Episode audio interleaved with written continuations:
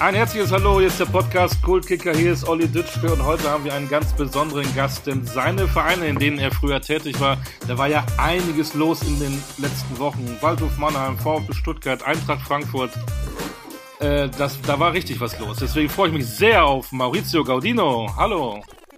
Hallo, grüße dich. Wo erwische ich dich gerade? Was machst du?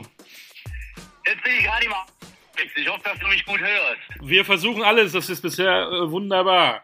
Als erste Frage, als ehemaliger Eintrachtler, die Frage natürlich, die einen auf die Seele brennt. Wo hast du dieses Spiel gesehen und wie sind deine Emotionen nach dem Schlusspfiff gewesen? Äh, die Emotionen sind immer noch sehr groß, weil es mich das riesig freut, dass die Eintracht das jetzt endlich äh, auch geschafft hat, äh, international sich wieder so zu etablieren. Und äh, auch wenn es jetzt in der Bundesliga ein bisschen holperig war, die Saison ist ja auch dementsprechend äh, gestartet.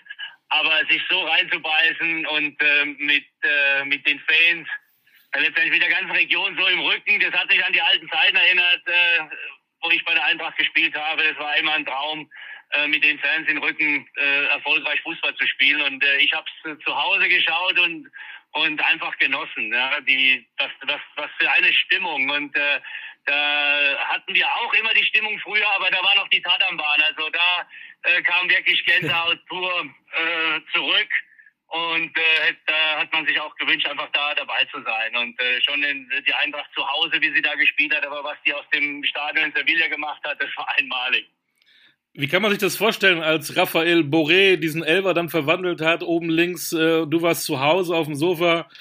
Was hast du da gemacht? Bist du auch hochgesprungen, hast gejubelt, hast geschrien? Ja, genauso gejubelt. ja. Also äh, jetzt nicht ganz so stark wie auf dem Platz, aber man, äh, da fällt einfach so eine Last, weil man, äh, man versetzt sich in den Spieler, der läuft davor, der hat das Tor geschossen im Spiel und da ähm, äh, hat man so ein bisschen so ein mummelig Gefühl, macht er ihn auch und er hat ihn äh, super cool verwandelt. Weil ich hatte das gleiche Erlebnis leider Gottes umgekehrt gegen Salzburg damals in der äh, zu unserer Zeit noch UEFA Cup äh, das 1-0 geschossen, die rote Karte rausgeholt, gegen zehn Mann gespielt, in die Verlängerung reingekommen und dann Elfmeterschießen und ich war einer davon, der dann seinen Elfmeter auch verschossen hatte. Und äh, das hängt einem immer noch so im Hinterkopf, weil man dann denkt, wenn der, wenn ich ihn reingemacht hätte, wären wir da weitergekommen und da hätten wir auch damals schon die Möglichkeit gehabt, äh, äh die die Euroleague zu gewinnen. Und äh, und da, wo er da an, an, zum zum Elfmeterpunkt gelaufen ist, hat er gesagt, hey bitte, lass ihn, äh, lass ihn das Ding verwandeln. A, weil dann ist entschieden, haben sie es gewonnen. Und äh, B, äh, wenn er nicht verwandelt, dann, äh, dann wird er sein Leben lang äh, dieses Erlebnis im Unterbewusstsein mittragen. Und deswegen bin ich überglücklich gewesen, dass er ihn verwandelt hat.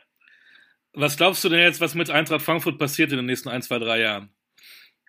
Ja, ich hoffe, dass es natürlich so weitergeht. Ähm, äh, ich denke, die haben da ein gutes Team zusammengestellt. Es kommt jetzt äh, auch darauf an, wie die Spieler, wer geht, wer bleibt, können sie zusammenhalten. Ähm, ich denke, der Trainer macht, äh, hat auch in Wolfsburg schon, macht einen, sehr guten Eindruck und, und äh, erreicht die Spieler. Äh, weil es war ja am Anfang der Saison mit Kostic, der unbedingt weg wollte, auch nicht so so einfach ähm, und äh, hat er super gehandelt und äh, wieder die Spieler, also Mannschaft als Team aufgebaut und und Spieler wieder integriert, den Spieler wieder integriert und äh, ja, ich hoffe, dass Eintracht einfach da äh, diesen Weg weitergeht die Spieler äh, das zu schätzen wissen, bei so einem Verein spielen, spielen zu gehen, äh, spielen zu dürfen und, und da sein zu dürfen und dann die eine oder andere Verstärkung dazu holen und dann äh, kann die Eintracht wieder das werden, was er als früher auch immer war, äh, nicht nur ähm, in, äh, in die vorderen Plätze, also Euroleague, sondern auch vielleicht ganz vorne angreifen. Äh, oft ist es ja in der Vergangenheit so gewesen, dass Vereine, die so erfolgreich waren, die auf einmal Champions League gespielt haben, in der nachfolgenden Saison dann auch abgeschmiert sind und auch Probleme in der Bundesliga hatten. Was muss da jetzt die Eintracht äh, tun? Auf was müssen sie achten? Ja, achten im, Sinne A, vom Mentalen her, ja, dass äh, jetzt praktisch nicht sagt, okay, wir haben das jetzt erreicht und äh, das bleibt jetzt so und äh, mal gucken, das läuft jetzt von alleine, sondern äh, du musst äh, Spannung hochhalten, aber das äh, weiß der Trainer, das weiß das Team, die, die wissen, wie man damit umgeht. Äh, wichtig ist einfach, äh, die Mannschaft jetzt weiter zu verstärken, weil du kannst dich mit dem, mit dem äh, dünnen Kader äh, in, in so eine Saison reingehen. Jetzt spielst du auch noch Champions League. Dann kommt auch wieder äh, das nächste dazu, diese Highlights dann äh, unter der Woche. Und äh, da wird dann praktisch äh, das Wochenende zur Normalität. Da will jeder den Champions League Highlight haben und das ist halt eine mentale äh, große Herausforderung für jeden einzelnen Spieler, aber hauptsächlich für das Trainerteam, die Spieler immer wieder darauf einzustellen. Weil es ist ja immer so, dann sagt der Bundesliga, geht ja eine ganze Saison, wenn man da verloren hat, äh, nicht gut gespielt hat, ja, ja, das, äh, das kriegen wir dann schon wieder hin und ruckzuck hängt man dann äh, unten drin und, äh, und kann den Schalter nicht mehr umlegen. Aber wichtig ist natürlich, wenn man auf drei Hochzeiten äh, tanzen möchte, musst du den in der heutigen Zeit den Kader halt äh, größer aufstellen mit Qualität, äh, breiter aufstellen und äh, da äh, muss man schauen äh, und hoffen, dass die Eintracht das dann hinbekommt, auch finanziell. Wir wollen auch ein bisschen über deine Vita reden. Was war denn dein größtes internationales Erlebnis? Ja, mein äh, Erlebnis international war mit äh, im, im UEFA Cup Finale mit äh, Stuttgart zu sein gegen SSC Neapel. Das war 89 und aber leider verloren, das UEFA Cup Erlebnis. Und, und dann natürlich mit der Nationalmannschaft äh, 94 äh, bei der Weltmeisterschaft dabei sein zu können. Und äh, natürlich haben wir äh, auch mit Frankfurt in der Euroleague, wo wir La Coruña geschlagen haben. Äh, wir haben ja da auch äh, sehr schöne, sehr schöne und sehr interessante Spiele geliefert. Die bleiben einfach ähm, äh, auch haften.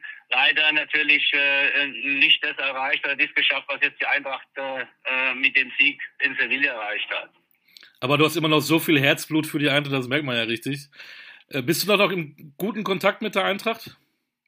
Ja, immer wieder. Immer wieder mit, äh, mit äh, Uwe Bein, äh, äh, wo wir immer wieder telefonieren und so ein bisschen austauschen. Ja, äh, aber ich bin halt, ich lebe in München und da ist es schwierig, immer da diesen Kontakt so zu halten. Und wenn man dann mal raus ist, dann verläuft sich das auch. Aber vor drei Wochen, vier Wochen haben wir ein Spiel gespielt, da war Manni Behns, Uwe Bindewald, Charlie Körbel. Und dann freut man sich, wenn man, wenn man da zusammen über den Platz mal äh, noch ein bisschen zusammenspielt und äh, einfach über die über die alten äh, Zeiten redet und äh, ich denke äh, das wird immer so bleiben ja dass man sich immer wieder bei diesen äh, Witzveranstaltungen dann trifft und immer mal wieder telefoniert aber es ist ja nicht so dass du dann äh, äh den täglichen Kontakt hast ähm, deine erste Profistation war Waldhof Mannheim. Die haben ja tatsächlich auch einen Pokal geholt am Wochenende, den Landespokal. Äh, verfolgst du das noch, was in Mannheim passiert? Ja, natürlich, natürlich verfolge ich das. Ja, das ist, äh, ist meine Heimatstadt. Da bin ich groß geworden, bin da geboren und äh, äh, und durfte da mit Waldhof in der Bundesliga meine Fußballkarriere äh, starten unter unter Klaus Schlappner, der der uns geprägt und geformt hat äh, zu der zu der Zeit und äh, uns dann damals auch äh, mit den Weg geebnet hat für die weitere Karriere. Und das ist klar, dass man äh, äh, das dann auch weiter verfolgt. Das sind so die Vereine Waldhof Mannheim, dann Stuttgart und äh, äh, Eintracht Frankfurt äh, sind so die Vereine, die dann im Herzen äh, ganz stark verankert sind, weil man da auch äh, erfolgreich äh, Fußball gespielt hat. Da müssen wir natürlich zu einem Spiel kommen, äh, da hast du wahrscheinlich schon ganz oft drüber geredet, aber ich habe es eben im Prinzip tatsächlich zum ersten Mal äh, gelesen. Dein erstes Profispiel für Waldhof Mannheim in der Bundesliga mit frischen 17 Jahren. Ja. Und du hast eine rote Karte bekommen und du bist damit immer noch der Rekordhalter als der jüngste, äh, äh, jüngste Spieler, der Platzverweis bekommen hat. Was war da los?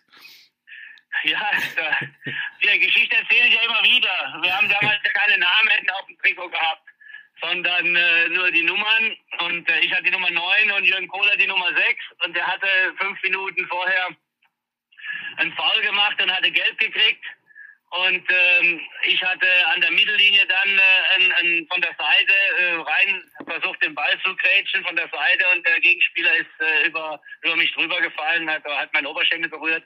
Und der Schiedsrichter, ich bin beim Entschuldigen und sieht dann äh, meine Nummer auf den Kopf und äh, denkt, ich habe äh, die, äh, die gelbe Karte vorher schon bekommen und das war ich aber nicht. Die Spieler haben noch auf den Schiedsrichter eingeredet, aber da hat er schon die rote gezückt. Und so hatte ich dann die rote Karte mit 17. Und äh, äh, das hat sich dann so ein bisschen durchgezogen so ein roter Faden. Ja? Dann äh, äh, kriegt man rot, war dann vier Wochen gesperrt, bis dann äh, wieder raus äh, aus dem Kader, muss ich wieder rankämpfen. Äh, aber es ist äh, es ist jetzt im Nachhinein, nach so langer Zeit, kann man sagen, ich, ich bin jetzt wieder mit äh, Rekordhalter, aber mit was Negativem. aber man äh, ist immer irgendwie im Gespräch. Das ist das einzige äh, Positive, was man daraus ziehen kann. Aber damals war es eine sehr, sehr traurige Aktion, äh, was passiert ist, wenn man als 17-Jähriger äh, sich so freut Man hat glücklicherweise noch 1-0 gewonnen, das Spiel. Ich habe damals auch, äh, bin gefault worden. Der Günter Silbert hat dann den Elfmeter verwandelt. Und dann war für mich äh, äh, mit der roten Karte das Spiel vorbei. Und äh, mehr, mehr als traurig. Also da erinnere ich mich auch immer so ein bisschen äh, zurück, was, was wäre denn gewesen, wenn, äh, wenn ich nicht die rote Karte ja. bekommen hätte. Und es gab noch keinen Videobeweis. genau, das ist, äh, das, äh, zu der Zeit gab es es nicht, aber ähm, ich bin froh, dass es damals noch keiner, noch kein Videobeweis kam, äh, gab, weil ich bin nicht so ein großer Fan davon. Ah, warum nicht? Ja, weil äh, es ist einfach äh, immer wieder Umstrittigkeiten äh, gibt und äh, ich bin immer der Meinung, wenn, wenn, wenn du was hast, was du nicht hundertprozentig sagen kannst, wenn da jetzt äh, im, äh, in Köln Leute sitzen, äh, das sind ja drei, die da zuschauen, mit Hauptschiedsrichter dann noch die Schiedsrichter auf dem Platz. Und wenn man ein Spiel fünf Minuten unterbricht und dann doch noch die Fehlentscheidung trifft, dann weiß ich nicht, wie das zu unserer Zeit ausgegangen wäre. Ja, verstehe. Ähm, gab ja auch noch ein Beispiel, wo in Frankfurt äh, äh, ein paar Jahre her, wo die Mannschaft wieder aus der Kabine rausgeholt worden zum Elfmeterschießen, war gegen Freiburg, glaube ich ja. wo die Mannschaft schon in der Kabine gesessen ja. hatte, in der 45. und dann nochmal raus musste, Elfmeter schießen. Also ich glaube nicht, dass in unserer Zeit noch einer auf den Platz gegangen wäre. äh, wie, was ist deine Überschrift über deine Lehrjahre beim Waldhof unter Klaus Schlappner, der Mann mit dem Hut? Bitte nochmal, ich habe es gerade akustisch nicht verstanden. Äh, was, was steht über, für dich in der Überschrift für deine Lehrjahre bei Waldhof Mannheim unter Klaus Schlappner, der Mann mit dem Hut? Ja, was auf eine Überschrift, dass, äh, äh, dass man ähm, am Anfang, äh, gerade als junger Spieler, äh, mit gewissen äh, Methoden äh, nicht, nicht einverstanden war, aber ich sehr, sehr viel gelernt habe in, in der Zeit und praktisch mit, mit dem Klaus Schlappner, mit dem Reden und viel Reden mit ihm und immer wieder über gewisse Situationen, warum, weshalb, was man als Überspieler ja nicht äh, gerne hört oder auch nicht wahrhaben will. Ich sehr dankbar bin, äh, dass ich dann wirklich äh, so den Schalter umlegen konnte und, und, und zugehört habe, um dann äh, praktisch wirklich das umzusetzen, was von einem verlangt wurde. Und äh, das hat mir dann praktisch durch die ganze äh, Karriere geholfen, immer wieder auch äh, von, von Rückschlägen ähm, äh, wieder rauszukommen und sich wieder zu entwickeln und weiterzuentwickeln. Und das hilft mir heute noch, auch in meinem Berufsleben heute. Und äh, da bin ich natürlich auch sehr dankbar drüber, dass äh, man auch äh, in der Zeit äh, Geduld damit gehabt hat, weil äh, der Trainer hätte auch sagen können, du, der Junge, der, der, der hört ja nicht zu, den kann ich das hundertmal erklären und ähm, äh, dann äh, sortiere ich ihn mal aus. Und das hat er natürlich nicht geta getan, weil er einfach äh, ein, ein, Fingerspitzengefühl hatte mit, äh, mit äh, jungen Spielern, äh, die vielleicht auch äh, ihren eigenen Kopf äh, hatten, umzugehen. Aber dann die dahin gebracht hat, dass sie auf dem Spiel auch den gewissen Unterschied gemacht haben. Ähm, Warum ist Waldhof Mannheim heute nicht da, wo es früher war? Das war Bundesliga. Da hat ein Kohler gespielt, da hast du gespielt, da hat Fritz Walter gespielt, später Christian Wörns. Da waren auch immer großartige Spieler dabei. Warum ist es heute nicht so? Ist doch ein Verein, der eigentlich da wieder hingehört. Ja, von, von Vereinsseite her oder von, von der Tradition ist das ein Verein, der da hingehört. Und äh, ich denke, jeder hier in der Region würde sich das äh, wünschen und ich natürlich auch, dass der das Waldhof wieder wieder in diese äh, in diese Zeiten äh, zurückkommt, ja, die zweite Liga oder dann auch äh, die Bundesliga. Aber es passiert natürlich in diesem Verein viel und äh, es sind ja alles Namen, äh, wo du gerade genannt hast, die hier rausgekommen sind, die ihre Karriere gemacht haben. Waldhof war immer eine Plattform für junge Spieler und äh, ja, aber irgendwann äh, äh, und als Spieler habe ich das natürlich nicht mehr nicht so verfolgt, aber irgendwann kommt dann äh, ein, ein Bruch ja, wo man absteigt. Und wenn man absteigt, ist es äh, unheimlich schwer. Das sieht man jetzt auch äh, bei den anderen Vereinen oder wie jetzt auch Hamburg, die jetzt leider wieder nicht äh, äh, geschafft haben, wieder zurückzukommen in die Bundesliga. Sind natürlich noch zweite Liga, aber für so einen Verein, so einen Traditionsverein, äh, der gehört auch einfach in die Bundesliga. Wie schwer das einfach ist, dann in der heutigen Zeit wieder da den nächsten Schritt zu machen. Äh, da haben sie, die Schere ist halt sehr, sehr weit ist auseinandergegangen äh, aufgrund der Situation, der, der finanziellen Situation. Und mhm. wenn du nicht da, da vorne und da oben mitspielst, dann äh, wirst du nicht so beteiligt. Und dann ist es schwierig, die, die guten und die besten Spieler zu bekommen. Und äh, es ist halt äh, heute auch in der Jugend schon so, dass äh, sehr viel äh, schon weggeholt wird. und früher warst du ja schon der, der Region verbunden als junger Spieler. Da bist du froh gewesen, wenn du äh, zu Waldhof äh, gegangen bist in der Jungen, hast da spielen dürfen und äh, da wurde sehr viel getan, indem du abgeholt worden bist und äh, äh nach Hause gefahren worden bist abends am Trainer gab es der NLZ äh, mhm. äh, gar nicht, äh, die Campus, so wie es heute alles aufgestellt ist und deswegen äh, tut sich dann so ein Verein, der dann in der Zeit, wo das angefangen hat äh, zu wachsen, praktisch abgestiegen ist, äh, tut sich dann schwer, da wieder hinzukommen. Ähm, ein Verein, der auch fast abgestiegen wäre, auch so ein Herzensverein von dir, ist der VfB Stuttgart. Auch da die Frage, wie hast du da die letzten Minuten äh, am 34. Spieltag erlebt, als ja quasi ja, Last Wahnsinn. Minute noch drin geblieben sind? Verfolgt, äh, das ist genau das Gleiche, äh, nur natürlich in eine andere Richtung der Emotionen, weil da bangst du ja um den Abstieg und denkst, das kann ja nicht wahr sein, nicht schon wieder.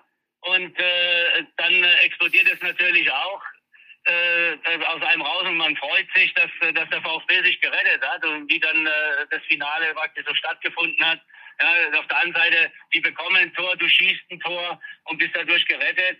Und äh, letztendlich war ja, äh, hat ja Berlin ja mitgespielt, glücklicherweise, äh, die, die Spieltage zuvor. Ja. Die letzten zwei ja auch schon, weil sonst äh, hätte VfB ja äh, gar keine Chance mehr gehabt. Aber umso schöner war es, dass äh, das so, so ein Herzschlagfinale war, gerade im Abstiegskampf, und dass der VfB sich dann dadurch auch schon gerettet hat. Bei solchen Erlebnissen wie bei der Eintracht oder jetzt beim VfB äh, merkt man ja auch, was für eine Kraft dahinter ist bei solchen Clubs. Äh, auch da die Frage, was muss der VfB denn nächstes Jahr besser machen? Ja, besser machen ist weiter äh, dran arbeiten, die Spieler auszubilden, weil, äh, weil man hat ja die letzten Wochen immer gesehen und, und geguckt, wie der VfB dann zurückgekommen ist, immer wieder gut gespielt hat, aber auch kläglich äh, ihre, ihre Chancen nicht reingemacht hat, haben. Und äh, da muss man sich die Frage stellen, äh, ist es nur, sind es nur die Nerven gewesen, weil man in so einer Situation ist, oder äh, ist es auch Mangel an Qualität? Äh, diese, diese Torchancen halt äh, Woche für Woche nicht zu verwandeln. Und natürlich denke ich, was ganz wichtig wäre, doch den einen oder anderen äh, äh, Führungsspieler zu haben, äh, diese Entwicklung praktisch die Mannschaft jetzt auch zu halten und äh, jemanden da auf dem Platz zu haben, der, der dann diese Mannschaft mit, äh, mitführt und äh, auch etwas Ruhe reinbringt äh, in gewisse Situationen. Und äh, man kann jetzt nur wünschen, dass, dass es da in diese Richtung geht und dass der VfB nächstes Jahr eine, eine andere Rolle in der Bundesliga spielt äh, als dieses Jahr. Dadurch, dass jetzt äh, Bremen äh, hochgekommen ist und Schalke hochgekommen ist, Berlin sich gehalten hat. Äh, das sind alles auch Traditionsclubs, die, die dann nächstes Jahr alles dafür tun werden, äh, sich in der Bundesliga zu halten. Und äh, da ist es nicht mehr so äh, gleich eine Mannschaft dabei wie Kräuter Fürth, ohne das abzuwerten, aber die dann die ersten zehn Spieltage nicht punkten und jeder davon ausgeht, die, der eine Platz ist da unten schon vergeben. Ich denke, dass das ein ganz heißer Tanz wird in der neuen Saison. Stichwort Führungsspieler, du bist mit VfB deutscher Meister geworden. Ähnlich spannende Geschichte, 87. Minute äh, natürlich, wer erinnert sich nicht, Kopfball Guido Buchwald in Leverkusen zum 2-1. Wer war denn damals in dieser Mannschaft? Ihr hattet ja sogar 38 Spieltage in der Saison. Ähm, ja, das war das erste Jahr mit den 20 Mannschaften gesamtdeutscher Meister. Genau. Wer, ähm, wer war denn da so die Führungskräfte? Ja, da äh, war ja äh, mehr verteilt. Wir haben Eike Immel ein Tor gehabt, äh, Michael Fronzek, äh, äh, der linke Verteidiger, dann Guido Buchwald.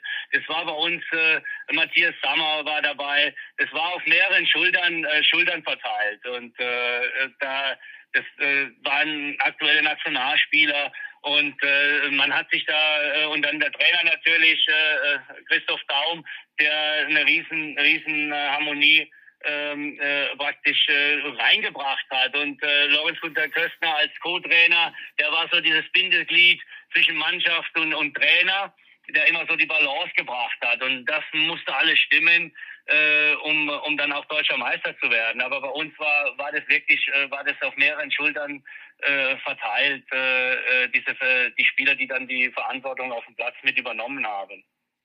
Wart ihr und damals auch einfach eine Mannschaft auch und das hat man jetzt ja auch äh, bei Frankfurt ja auch gesehen. Äh, sonst erreichst du erreichst du sowas nicht. Äh, wart ihr damals in so einem Art Rausch, auch ein bisschen über Niveau, denn die Saison danach seid ihr ja in An- und Abführung dann nur Siebter geworden. Woran lag das? Ja, das lag auch daran, äh, dass wir total äh, ausgepowert waren und äh, dann auch ähm, wir zwar uns verstärkt haben, aber verstärkt auf gewissen Positionen, wo wo dann äh, intern ein eigener ähm, Konkurrenzkampf aufgetreten ist, was ja immer gut ist, aber äh, mit Sicherheit zu der Zeit wir nicht damit umgehen konnten. Und äh, dann bist du auf einmal der, der, der Gejagte. Und es ist ja nicht so, dass wir jedes Mal Jahr Meister geworden sind, äh, sondern dass wirklich äh, die, diese ganze Saison alles stimmen musste und das ein, ein wahnsinniger Kraftakt war. Und äh, ich kon, kann mich noch erinnern, die Worte von Christoph Daum, wir müssen jetzt noch mehr tun, um da vorne zu bleiben. Das heißt auch noch mehr trainieren. Und äh, das Sommertrainingslager ging dann gleich los äh, mit äh, auch teilweise Höhentraining. Äh, äh, praktisch die dritte Einheit, die war nicht morgens. Wir haben dann um 10 angefangen zu trainieren, dann nachmittags. Und dann sind wir äh, am Abend äh, zum, äh, mit dem Bus zum Lift gefahren und auf äh, 1600, äh, 1800 Meter hochgefahren und da oben dann nochmal eine, eine Laufeinheit gemacht. Und ähm, ich denke, das alles kombiniert äh, war dann praktisch äh, am, äh, am Anfang der Saison auch äh, für uns zu viel, um, äh, um gleich wieder äh, loszulegen und, äh, und um vorne mitzuspielen. Und das ist ja, du musst es ja auch erstmal alles äh, verarbeiten. Deswegen ist es auch wichtig für die Eintracht, äh, so einen Erfolg zu verarbeiten, schnell zu verdauen äh, gut zu verstärken, gezielt zu verstärken, so dass es auch keine Unruhe in der Mannschaft gibt. Weil letztendlich äh, hat die Mannschaft was geleistet, ja, äh, will dafür honoriert werden. Und äh, aber es geht sofort in die neue Saison nach dem Urlaub bei null los und du musst deinen Platz wieder behaupten. Und äh, ich denke, dass äh, einer, der Jahr für Jahr das macht, äh, ganz anders damit umgehen kann, wie, wie wenn, wenn jetzt mal so ein zwischendrin so ein Erfolg kommt, wie, wie bei uns damals die Meisterschaft, die wirklich in dem Jahr sehr, sehr überraschend kam und nur über eine geschlossene Mannschaftsleistung bis zum Schluss und natürlich äh, mit äh, etwas Glück wie, wie die Eintracht, die dann damals in Rostock verloren hatte, äh, wo keiner mit gerechnet hatte, haben wir, haben wir die Meisterschaft geholt. Und äh, das sind viele, viele Faktoren, die nachher eine, eine Rolle spielen. Und da kann man sich jetzt, oder ich pick jetzt ein paar raus, aber da waren mit Sicherheit noch viel mehr Gründe, äh, die dafür gesorgt haben, dass wir eine schlechte Saison gespielt haben. Äh, wie ist das dann für Neuzugänge, wenn ein Verein so einen Erfolg hatte? Haben sie es dann einfach oder schwieriger, weil die, die den Erfolg äh, geholt haben, vielleicht auch einen Bonus im Verein haben? Ja, ich, äh, es ist schwer zu sagen. Ich denke jetzt äh, zu, zu äh, wenn ich jetzt an unsere Meisterschaft zurückdenke, glaube ich, dass äh, die Spieler, äh, das kann man gar nicht bewerten. Für der Spieler war es vielleicht äh, einfacher, aber für uns, die dann da waren, weil du bist Meister geworden, dann denkst du, ja, äh, du bist Meister, du bist ein gesetzter Spieler. Und dann werden aber Spieler geholt, die dann ja auch gefördert werden und weil sie geholt worden sind, auch den Anspruch haben, sofort äh, äh, zu, äh, die Mannschaft, in die Mannschaft integriert zu werden, hauptsächlich dann vom, vom Trainer äh, oder von den Verantwortlichen, die die Spieler auch geholt haben. Und äh, da kann immer so diese Missgunst und dann kommt immer, kann immer das aufkommen, wo du sagst, hey, ich bin Meister geworden und jetzt muss ich um meinen Platz wieder kämpfen und habe äh, sogar keine Lorbeeren. Und äh, deswegen sage ich ja, das fängt dann immer wieder bei Null an und äh, das äh, ist gar nicht so einfach für beide Seiten, äh, praktisch dann im, im Erfolg ähm, dann äh, äh, praktisch neue, neue Spieler, die, die du ja selber auch erwartest als Spieler. Aber man hat ja immer so gewisse Vorstellungen, auf was für Positionen, wo was verstärkt werden muss. Das ist nicht, nicht äh, so einfach, das zu integrieren. Nach der Saison, als der VfB Siebter oder nur Siebter wurde, bist du dann gewechselt äh, zu Eintracht nach Frankfurt. Ja. Äh, was war da der, der Grund? Äh, der Grund äh, war, dass ich nach, äh, nach der Meisterschaft dann und dann nach, nach, nach sechs Jahren Stuttgart auch was, äh, was anderes erleben wollte. Äh, aber der Hauptgrund war auch Klaus Topmüller, der, der mich unbedingt äh, auch nach Frankfurt holen wollte und dann auch Bernd Hölzenbein, der alles dafür getan hat, mich dann auch zu holen. Und, und ich wollte einfach nach Frankfurt. Ich wollte da in dieser Mannschaft spielen. Ich wollte mit Frankfurt erfolgreich sein. Und äh, äh, äh, die, die ersten Monate hat auch äh, praktisch mir auch dafür recht gegeben, was wir den Fußball gespielt haben. Wir sind dann Herbstmeister geworden. Ja, mit Geburt da vorne Fuhrtalk, Uwe Bein, äh, Manny Binzin, Weber, Falkenmeier. Also egal, wenn man da jetzt alles äh, aufzählt, wir waren eigentlich eine, eine, eine riesen, eine riesen Truppe äh, und Uli Stein im Tor und äh, trotzdem standen wir uns dann äh, im Erfolg selber im Weg leider Gottes. Aber es war einfach ein Traum, äh, in Frankfurt zu spielen. Was meinst du damit, dass man sich da im Weg stand? Ja, wir als Mannschaft. Wir haben äh, praktisch es nicht geschafft, über die ganze Saison als Mannschaft äh, eine Einheit zu sein. Ja, wir sind praktisch äh, ähm, im Erfolg, äh, statt positiven Erfolg den mitzunehmen, sind wir dann eher äh, äh, negativ geworden. Also dann natürlich, Jeboa hat sich verletzt vorne. Das war dann auch für uns ein, ein, äh, ein herber Verlust und ein, ein, äh, ja, da hat sich jeder, denke ich, ist innerlich so ein bisschen zusammengebrochen, äh, wo das passiert ist. Aber wir, wir waren dann nicht so diese Mannschaft, die sagt, jetzt erst recht, ja, zusammen und wir kompensieren das, sondern äh, äh, man hat jetzt eher so das Gefühl gehabt, es kocht dann jeder so sein eigenes Süppchen und äh, das hat dann der ganzen Mannschaft geschadet. Und dann auch eine Geschichte, die du sicherlich auch schon äh, 5000 Mal erzählt hast, äh, so ganz klar mit Jupp Heinkes als Trainer äh, kamst du nicht und, die Herren Okocho und Jeboa, oder? ja, das war halt zu der Zeit, äh, ist das halt äh, dann, äh, dann passiert.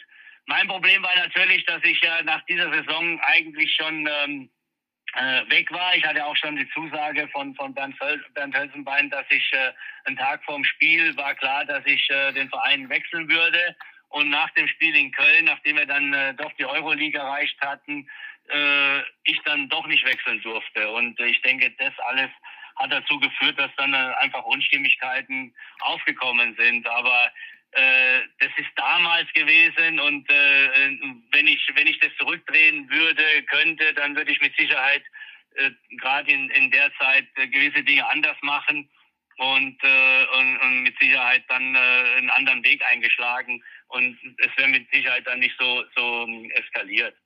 Aber wie gesagt, das sind das sind die Sachen von damals, die wollen wir nicht auf. Äh, da, wir sind äh, äh, praktisch, da hat, denke ich, jeder seine Fehler Fehler gemacht.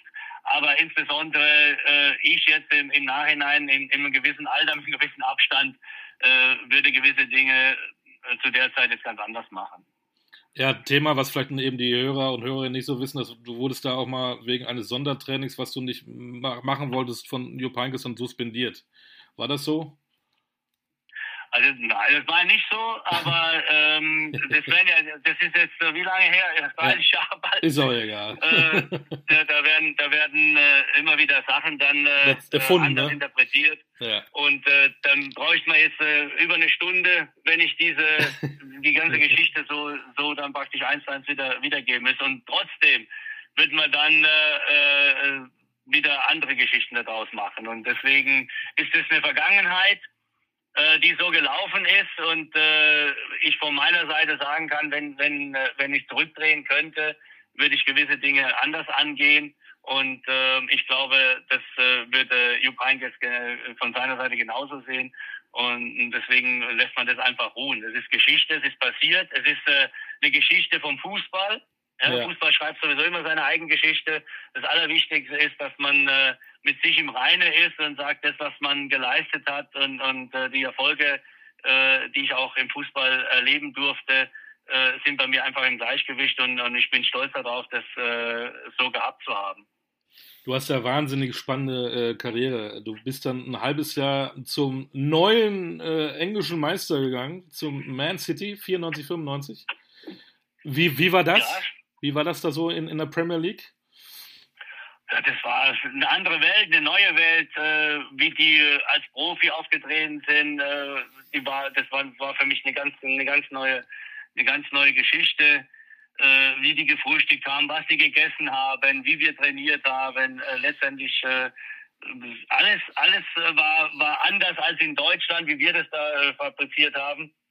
Und es war einfach ein Genuss, das äh, erleben zu dürfen und in der Premier League spielen zu dürfen. Und äh, äh, das war, ja, das ist auch eine, eine Sache, die ich, äh, die ich nicht missen möchte. Zu der Zeit war Manchester City ja im Abstiegskampf und da durfte ich auch dazu beitragen, dass wir nicht abgestiegen sind.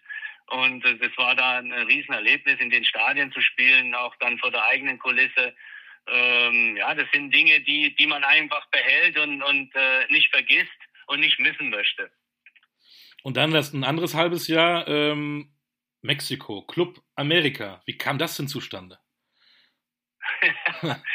Wie es so immer ist, äh, ich war ja dann ausgeliehen und kam dann zurück und äh, ich habe mich dann äh, für mich selber einfach nicht so so so wohl gefühlt war, war nicht mehr so dieses Feuer und Flamme, wie es, wie es dann ein, ein eineinhalb Jahre vorher war, wo ich gekommen bin.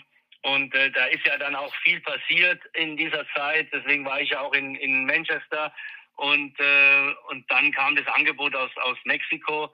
Und äh, ich habe mir das angeschaut und habe gesagt, okay, ich äh, äh, äh, mit dem Bernd Hölzenbein drüber geredet hat, ich äh, würde gern wechseln, um einfach meinen Kopf frei zu kriegen, nochmal Abstand zu gewinnen von allem und äh, hat dann, äh, dann zugestimmt und deswegen hat er mich ja auch nur ausgeliehen und, äh, und dann habe ich äh, in Club Amerika im Aztekenstadion spielen dürfen.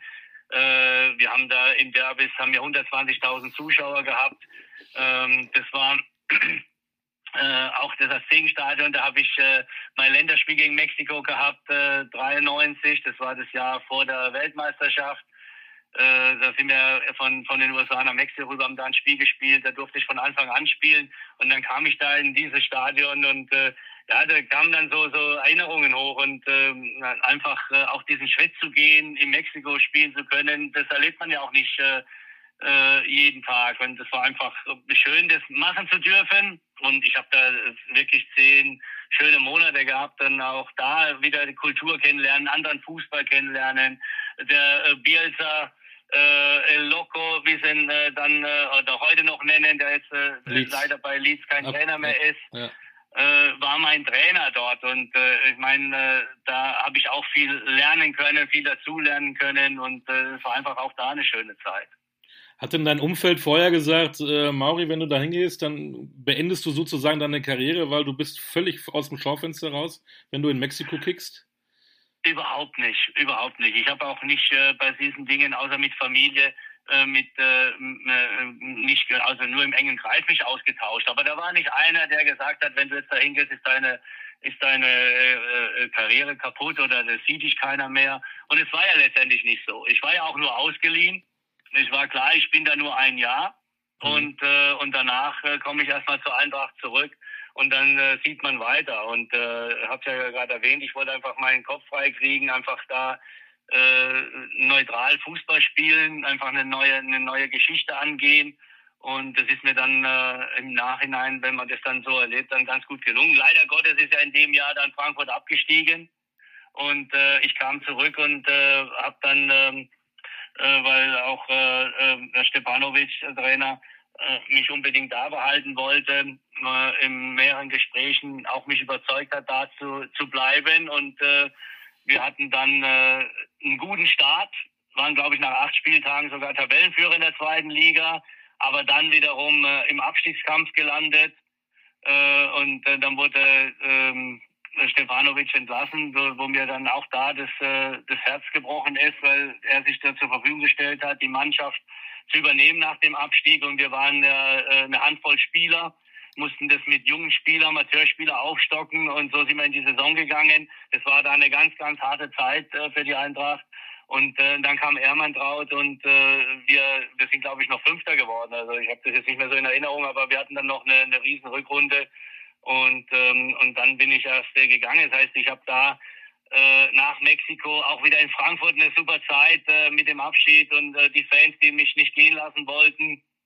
Und äh, da, das war, äh, das war auch sehr, sehr emotional und äh, mit sehr viel Tränen. Und äh, trotzdem bin ich dann äh, gegangen. Und, und das war aber von der von der Geschichte her war es einfach trotzdem toll, ja, so wieder zurückzukommen und äh, in, sich in die Herzen der Fans zu spielen. Und deswegen äh, bin ich auch da immer dankbar, äh, dass ich da äh, noch, noch gespielt habe, auch wenn es dann zweite Liga war. Ich glaube, das hätte auch nicht jeder gemacht, dann auch in der zweiten Liga zu spielen. Ich glaube, da hast du dir wirklich Sympathien geholt. Und Horst Ermantraut war doch der Trainer mit dem Gartenstuhl, ne? Ja, genau. der hat doch immer vor der, vor der Trainerbank so einen Plastikstuhl hingestellt. Genau, genau, genau. Dann kurzer Abstecher zum FC Basel in die Schweiz. Und dann kamst ja. du wieder in die Bundesliga. Und da habe ich eben mal geguckt, äh, zum VfL Bochum. Wieder eine Geschichte, wieder emotional, äh, als vermeintlich erster Absteiger, ziemlich souverän in dieser Saison in der Liga geblieben.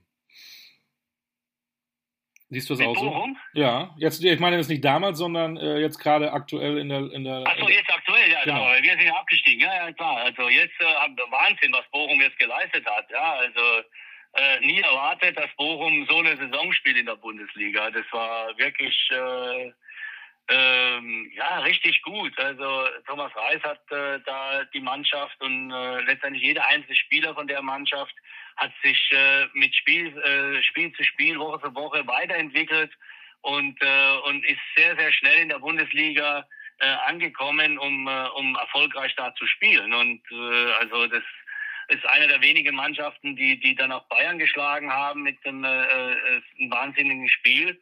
Äh, muss man sagen, also Hut ab, was, was die Mannschaft äh, und dort äh, Bochum geleistet wurde. Du hast ja damals in der, in der Saison, wo du da warst, 98, 99, tatsächlich mit Thomas Reis und Sebastian Schünzilot zusammengespielt.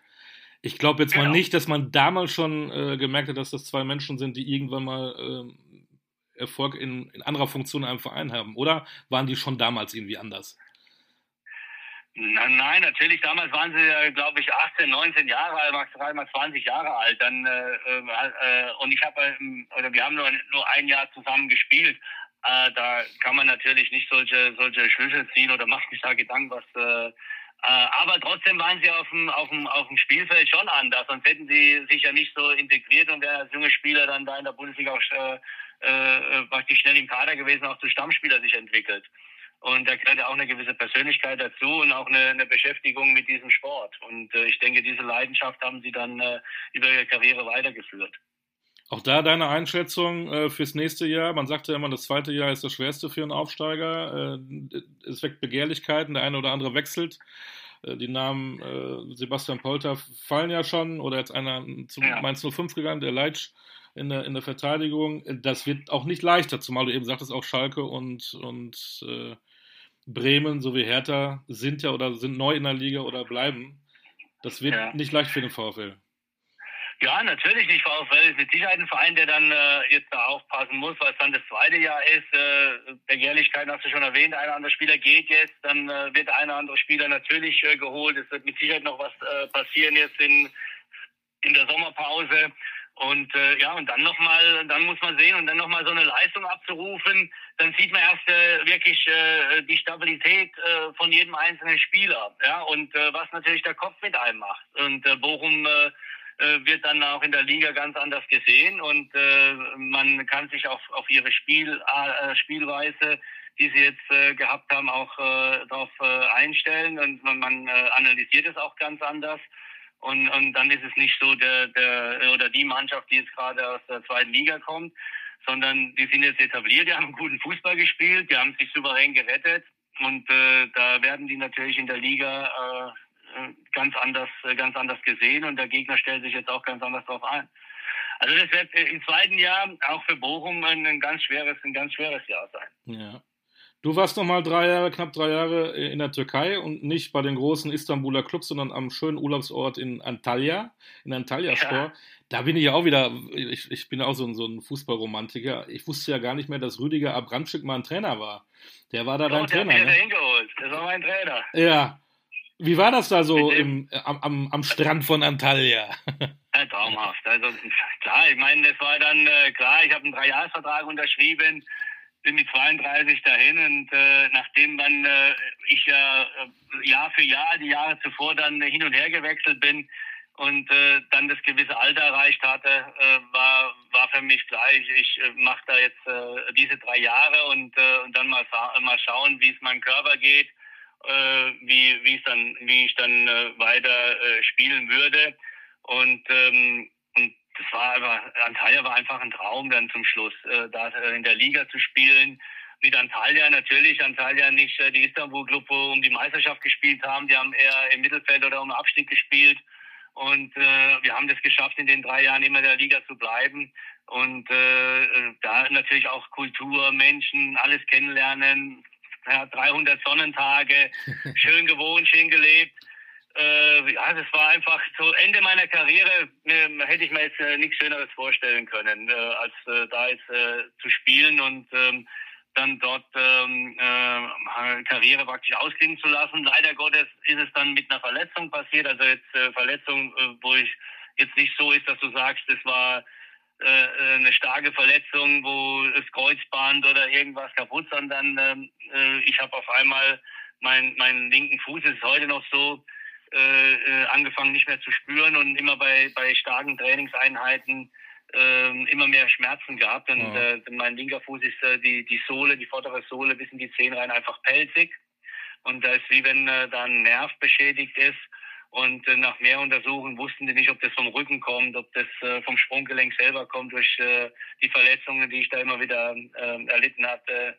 Ähm, konnten das nie hundertprozentig feststellen. Und dann stand im Raum, dass ich meinen Rücken operieren lassen sollte. Und das habe ich dann nicht gemacht, weil ich sagte, mit, mit 35 lasse ich mich nicht am Rücken operieren und äh, habe dann dadurch äh, praktisch das, den Vertrag ausklingen lassen und äh, praktisch im, im, äh, im letzten Jahr, praktisch das dritte Jahr, so gut wie gar nicht mehr gespielt und habe dann äh, daraufhin auch meine, meine Karriere dann in Antalya beendet. Da hast du noch mit Dirk Schuster gespielt, da schließt sich der Kreis. Der hatte auch noch was Emotionales mit der Relegation beim FCK als Trainer. Du warst mal zwischendurch mal in einer Funktion bei Waldorf Mannheim als Sportdirektor. Aber war das nie für dich noch was, woanders mal Sportdirektor zu werden oder Trainer zu werden, so richtig bei einem Verein zu arbeiten? Nee, also das waren nie äh, meine Ambitionen, das wirklich so zu verfolgen. Ich habe also bewusst den Trainerschein nie gemacht, weil ich nicht in, in, diese, in diese Richtung wollte. Sportdirektor, das war so eher, wo ich gesagt habe, das könnte ich mir vielleicht mal vorstellen. Aber Waldhof, äh, wo ich aufgehört habe mit meiner Karriere, ist ja Waldhof Mannheim abgestiegen äh, von der zweiten Liga, dann äh, Zwangsabstieg in die Oberliga. Und das war dann auch mehr oder weniger, ich bin ja dann von Antalya zurück äh, erstmal in die Heimat nach Mannheim, weil ich ja dann mit Fußball aufgehört habe und äh, kannte die Verantwortlichen zu der Zeit und die haben mich gebeten, äh, ob ich vielleicht äh, als ehemaliger Waldorf-Bub äh, helfen könnte, weil da ging es ja auch so finanzielle Insolvenzverwalter, äh, äh, was passiert da? Und ähm, und dann äh, habe ich mich natürlich äh, da äh, verpflichtet gefühlt aufgrund äh, etwas zurückzugeben, weil ich ja durch Waldhof Mannheim ja in der Heimat dann Bundesliga spielen durfte. Und äh, dementsprechend äh, habe ich mich da als Spieler nochmal angemeldet um, um dann einfach so ein Zeichen zu setzen, dass auch andere Spieler dann da bleiben ja. und habe mich stark gemacht, dass äh, Waldhof in der Oberliga und dann auch damals mit dem Insolvenzverwalter äh, äh, Profi, äh, Profitum beibehält. Das bedeutet also jeden Tag Training und nicht äh, nur zwei oder dreimal in der Woche, weil dann glaube ich, dass der Waldhof äh, äh, diesen Weg, äh, den sie jetzt wieder in den letzten Jahren eingeschlagen hatte, äh, nicht einschlagen hätte können, äh, wenn, wenn die wirklich in den Amateurbereich umgestellt hätten. Und, äh, und so haben wir dann äh, eine Insolvenz äh, hinter, äh, hinter uns gehabt, wo wir fast aufgestiegen wären. Und dann bin ich ja vom Spieler, der nicht mehr richtig spielen mhm. konnte, weil ich konnte ja auch nicht trainieren aufgrund meiner Verletzung. Äh, es war ja eher so symbol, symbolisch. Da habe ich natürlich äh, ein paar Einsätze noch gemacht in der Oberliga. Aber dann wurde ich äh, äh zum Sportdirektor und habe versucht, äh, auch mit Tür Türklingenputzen Sponsoren reinzuholen, um einfach diesen Etat äh, mitzufinanzieren, dass die Spieler Profis sein können. Und äh, das habe ich äh, dann drei Jahre da gemacht und äh, da bin ich auch froh und stolz, dass ich da auch mit den Grundstein legen konnte, dass äh, Waldhof in, ähm, in der Oberliga und dann kam ja die neue Regionalliga dann auch das, äh, diesen Schritt geschafft hat. Bist du denn noch heute irgendwie irgendwo in der Fußballbranche tätig? Nein, also in der Fußballbranche nur als, als kleiner Berater. Ich betreue äh, junge Spieler, äh, die dann 14, 15 äh, äh, Jahre alt sind, fangen wir an und äh, äh, jetzt ähm, äh, betreue ich natürlich äh, noch ein paar Spieler, aber das ist ähm, äh, nicht im großen Maße, weil, weil äh, ich das äh, aus, äh, aus zeitlichen Gründen, aber auch so, um, äh, dass der Fußball hat sich so entwickelt, dass äh, äh, ich zwar gerne so dabei bin, aber äh, nicht als große Agentur. Und äh, ich habe mich auch mehr dem äh, äh, seit Jahren dem Kaffee gewidmet. Ich habe eine eigene Rösterei, produziere eigenen Kaffee. Oh. Und äh, das macht mir auch sehr, sehr viel Spaß. Aber natürlich ist Fußball meine Leidenschaft und äh, ich werde immer versuchen, äh, junge Spieler, die diesen Traum leben, so wie ich ihn geträumt habe, Fußballprofi zu werden, äh, immer wieder versuchen zu helfen, äh, zu unterstützen, diesen Traum zu leben. Dann machen wir einen kleinen Werbeblock. Wie heißt der Kaffee? Wo kann man den erwerben? Mario und Peppe heißt der und den kannst du bei mir auf der Homepage erwerben. Ich bin bewusst nicht in Supermärkten drin. Ja. Äh, und äh, Mario und Peppe eingeben und dann kommt man auf die Homepage. Ich bin eine absolute Kaffeenase. Oder, oder, oder rufst du mich an und dann schicke ich dir und gib mir deine Adresse und ich schicke dir einen zum Probe. Ja, unbedingt. Ich bin, äh, Mache ich auf jeden Fall nachher. Ich bin eine absolute Kaffeenase. Äh. Ohne Kaffee, das ist meine dann einzige. Ich aber dein Urteil auch wissen. Äh, natürlich. ne, aber natürlich. Ich sage ja, ich bin Kaffeenase, da kriegst du ein ehrliches Wort. Äh, du berätst teilweise junge Leute, muss ich ganz kurz noch zum Ende äh, fragen, wie geht's deinem Sohn? Gianluca spielt beim SCR Alltag. Was können wir da noch erwarten? Ich hoffe, er hat sich jetzt gerettet äh, mit Alltag. Er ist, äh, gehört ja Sandhausen, äh, ist nur ausgeliehen und äh, er muss jetzt äh, praktisch für sich entscheiden, was er macht, ob er, äh, ob er zurückkommt. Ähm, aber da bin ich auch nur, nur Vater, wo die Karriere verfolgt und letztendlich muss er äh, für sich entscheiden, was, was für ihn die richtige, für er mit seiner Familie, was äh, die richtigen Schritte sind. Und äh, da verfolge ich nur äh, wie ein Fan auch äh, praktisch den, äh, den Spieler Gianluca Gaudino und äh, äh, da wirklich äh, im Hintergrund. Und er soll äh, sein, äh, seinen Weg selber äh, kreieren, selber entscheiden und seine Entscheidungen treffen. Das ist gut so. Ich glaube, das ist der richtige Weg. Maurizio, ja, ich, äh, ich, danke dir. Ich freue mich auf, auf, auf den Kaffee. Gerne. ne, auch gerne. gerne auch mal zusammen trinken. Das hat mir unwahrscheinlich viel Spaß gemacht. Äh, für, da, für, das, was du tust in Zukunft, viel, viel Erfolg und soweit es eben geht, äh, bleib vor allen Dingen gesund. Danke, gleichfalls. Das Wichtigste, Gesundheit kann man sich nicht kaufen. Alles Gute. Dankeschön, das ist lieb von dir. Das ja. war der Podcast Coolkicker mit Maurizio Gardino. Ich muss sagen, wie Maurizio wahrscheinlich auch, ciao. ja, ciao.